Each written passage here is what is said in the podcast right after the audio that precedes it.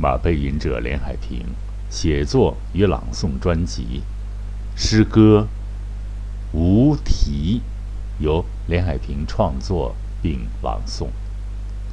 诗歌《无题》，雾中的帆儿晃了几下，融进墨色的大海。水中的鱼儿追逐着。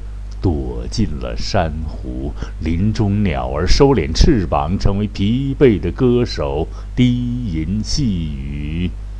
爱我的人儿啊，为我流尽了泪水，花朵般的容貌已经干枯。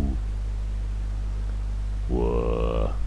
跪拜苍天，手剖黄土，滚烫的心儿仿佛就要呕出。啊！极目远方，雄鹰盘旋着飞过峡谷，骑马人儿蹒跚着，蹒跚在没有尽头的。小路，好，给各位朋友聊一点这个诗的读后的一点感觉吧。因为这诗太短，聊聊感觉。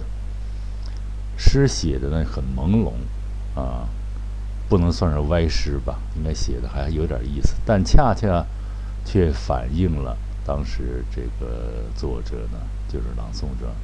啊，就是本人吧，无可奈何、无奈之无奈至极的心情。但他，但是呢，这首小诗朗诵起来确实很不错的，可能与朗诵者的水平有一点关系，但也反映了一个实质的东西，即朗诵与作品的关系并不是对立的，朗诵不是对应的啊，并不是对应的，朗诵是另一门艺术。这一点很多。中国人呢，他根本他不懂。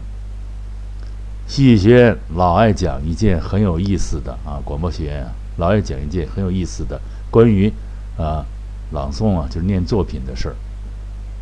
啊，国外一个演员啊，很著名的一个演员，煞有介事、声情并茂的朗诵一份菜单，居然把他的听众给弄得热泪盈眶。因为他用的是异国语言，听的人不知其念念有词念的是什么，但已被其语调给感染。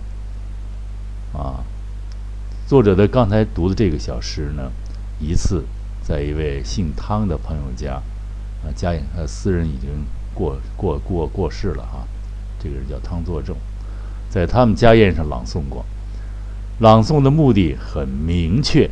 就是和一位总政的啊那个家伙，专业的一个演员一比高下，结果呢可想而知，啊这个这个笔者呢大获全胜，朗诵者大获全胜，原因是那位所谓总政的就会大喊大叫，对意象朦胧的小诗见也没见过，出其不意的。优美的男中音，出色的朗读技巧、气息和情感的运用，加上是自己的作品，深谙各中三味，这些可能都是应该获胜的原因吧。